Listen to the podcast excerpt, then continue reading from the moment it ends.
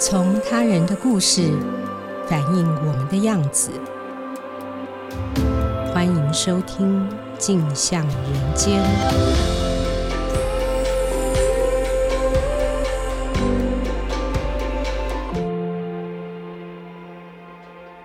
各位听众，大家好，欢迎收听由静好听与静周刊共同制作播出的节目《镜像人间》，我是主持人景华。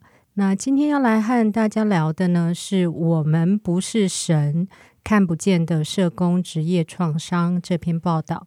来和我们分享的是《镜周刊》人物组记者钟月明。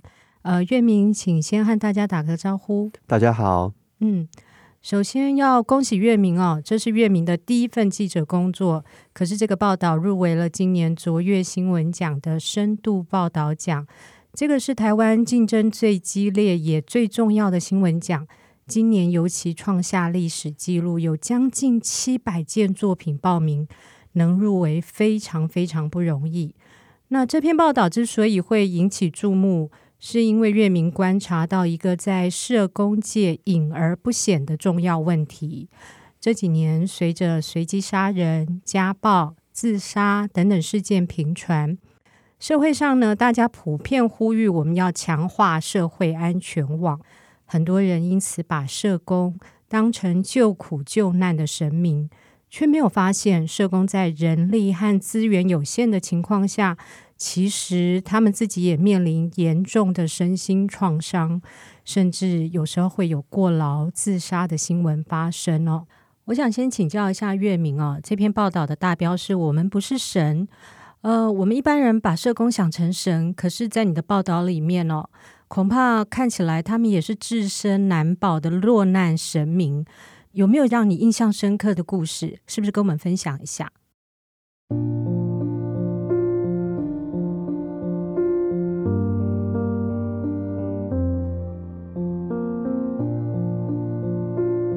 我在采访的时候，有一个印象很深的例子，就是有一个服务街友的社工。她看起来就是一个娇滴滴的一个可爱的少女，这样。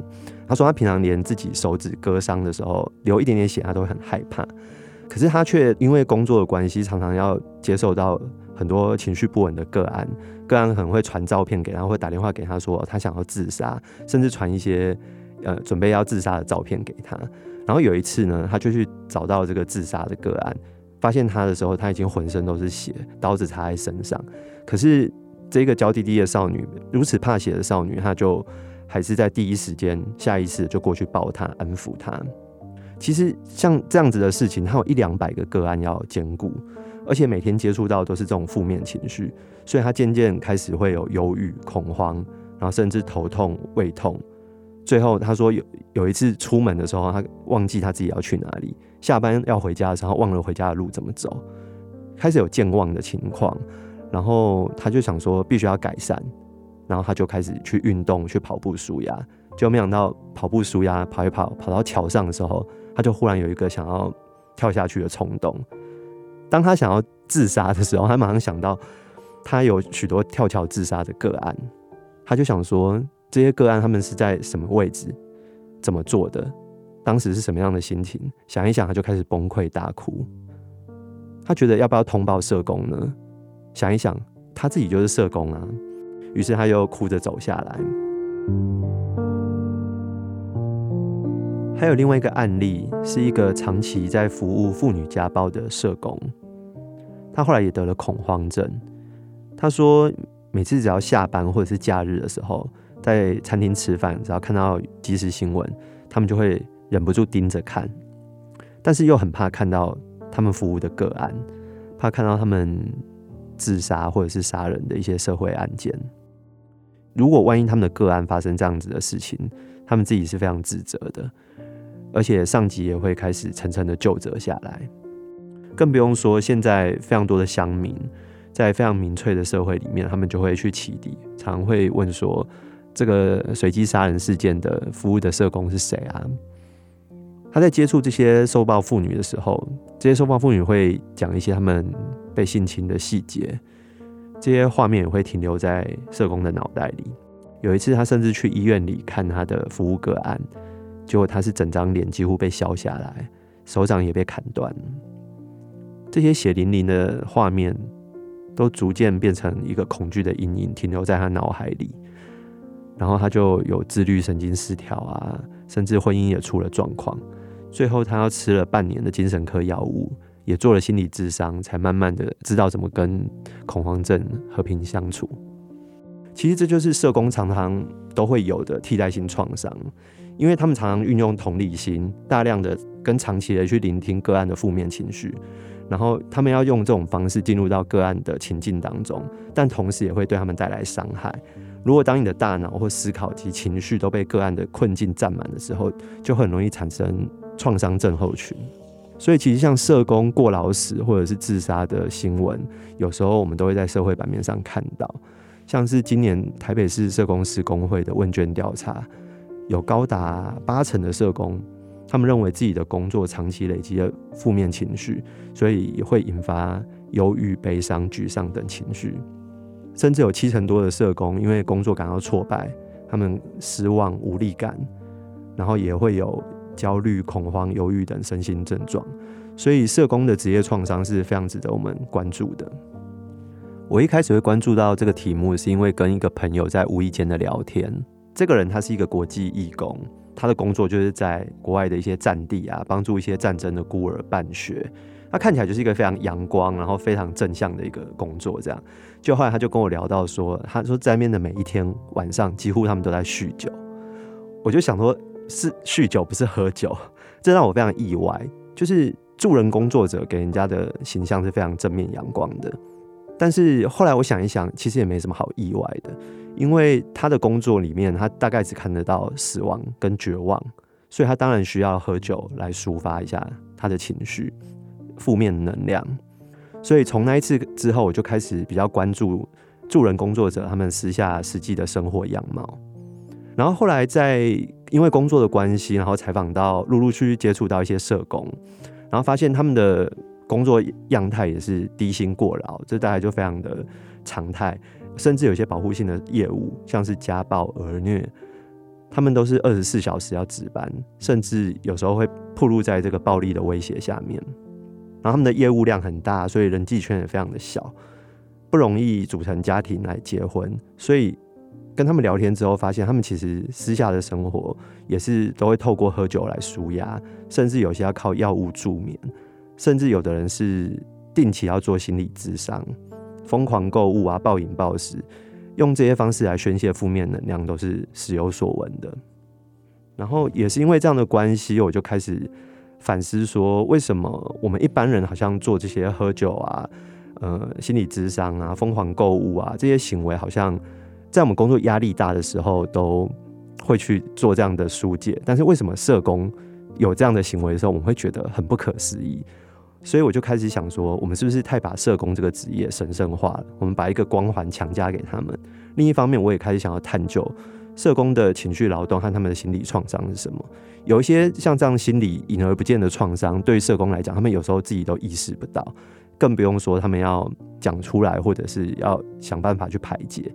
所以我也想说，我们应该要怎么帮助他们？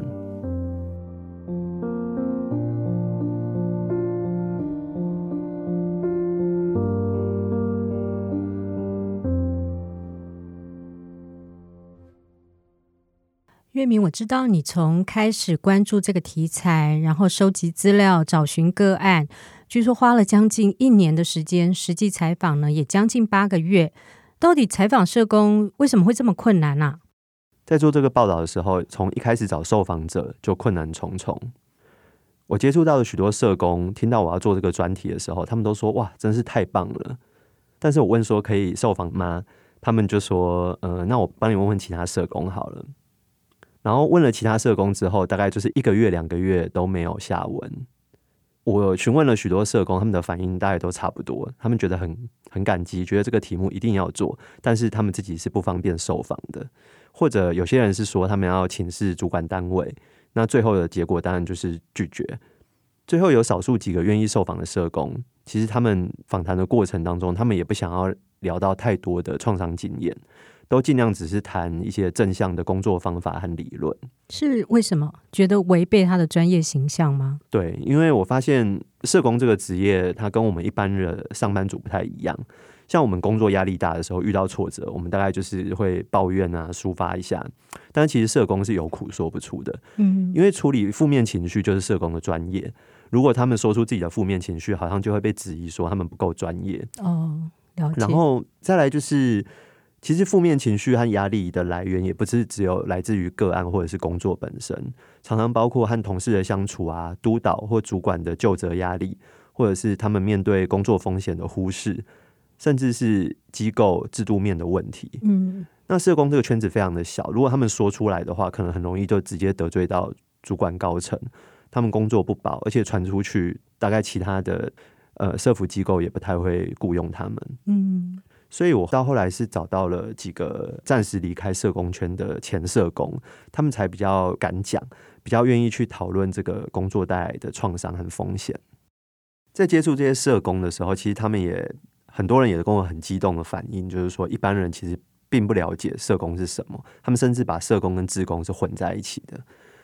我在这边想要先建立一个比较基本的知识，就是社工跟志工有什么不同。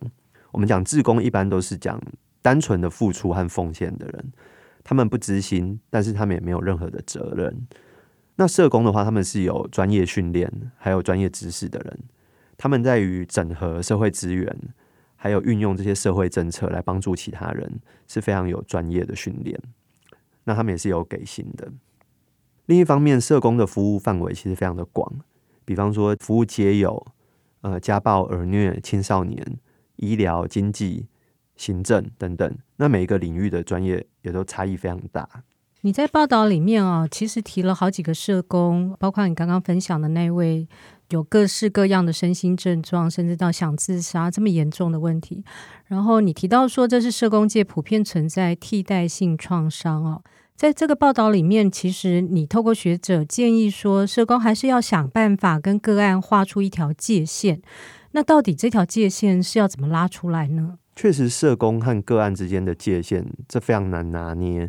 而且往往就是社工创伤的主要来源，嗯，因为社工不可能二十四小时都把个案的事情背在身上，他们要想办法拉出界限。一边是如果太投入工作的话，他们就没有办法照顾到自己的生活，最后就是病倒了。但是另外一边，如果你变得太行政化，又会变得太麻木，距离个案非常的遥远。嗯，要怎么找到这个平衡，让自己活下去，但是又不要太行政化，这真的很难。像是我在报道中里面就有一个例子。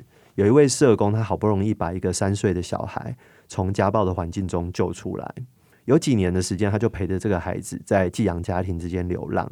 后来社工离职了，孩子当然就成为其他社工的个案。那按照社工的伦理来说，因为社工跟个案之间已经没有工作关系了，他们也不应该再有接触，以免涉入太多彼此的生活。但是三年后呢，这位社工他想要看看这个孩子的近况，想说他也念了幼稚园了。可能或许也忘掉他了，于是他就带着电子表到幼稚园去找他玩，就玩一玩。这个孩子突然说：“我要按什么键，你才不会把我带走呢？”社工听到的时候，当场就心碎了。一方面，原来他这个孩子他还记得这位社工，而且对他来说，就是他去找他，可能就是又要把他带走了，就换到另外一个寄养家庭的意思吗？对，嗯。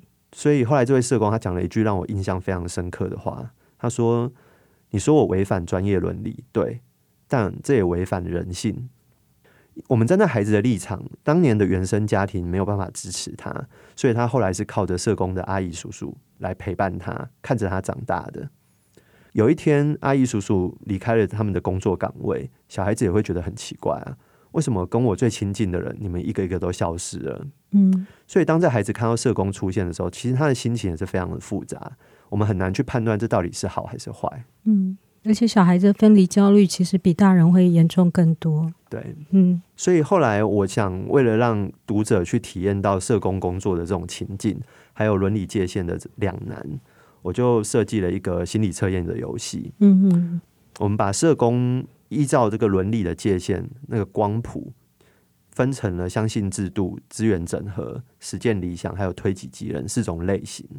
然后也设计了八个呃情境题，那每个题目里面都会有四五种做法可以让你选择，最后你选出来，我们会告诉你说你是属于哪一种类型的社工，大概就可以理解说你在伦理的界限上是属于偏向哪一边的，但这都没有对错跟好坏。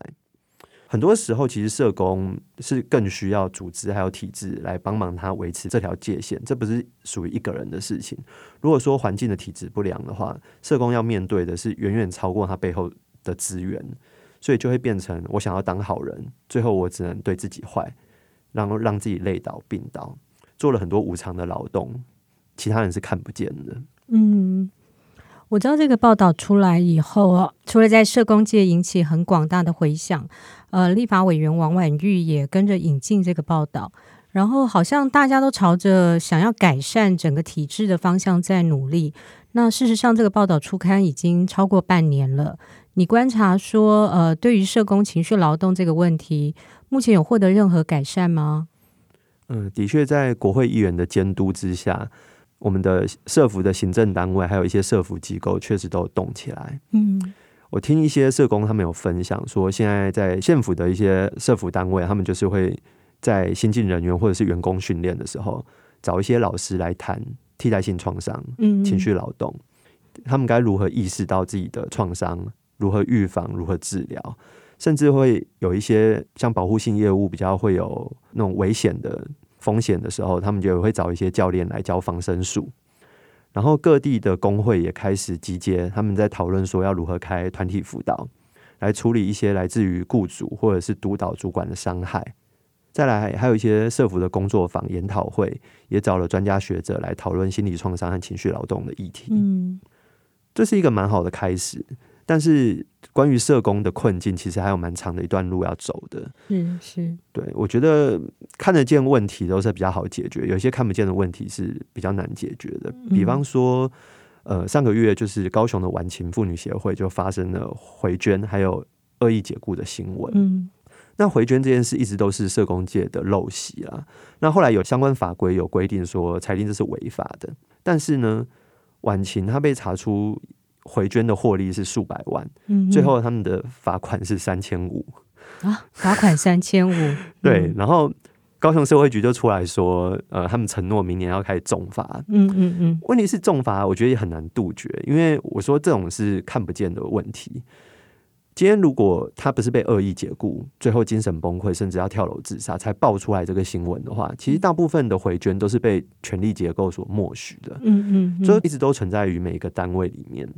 那比方说，我今天如果被公司要求要回捐几千块，我去检举了，你违法，我检举了，但很可能我这份工作的薪水都没了。对，嗯，而且当我有这样的记录的时候，其实其他公司、其他机构他们可能也不敢用我。嗯，对。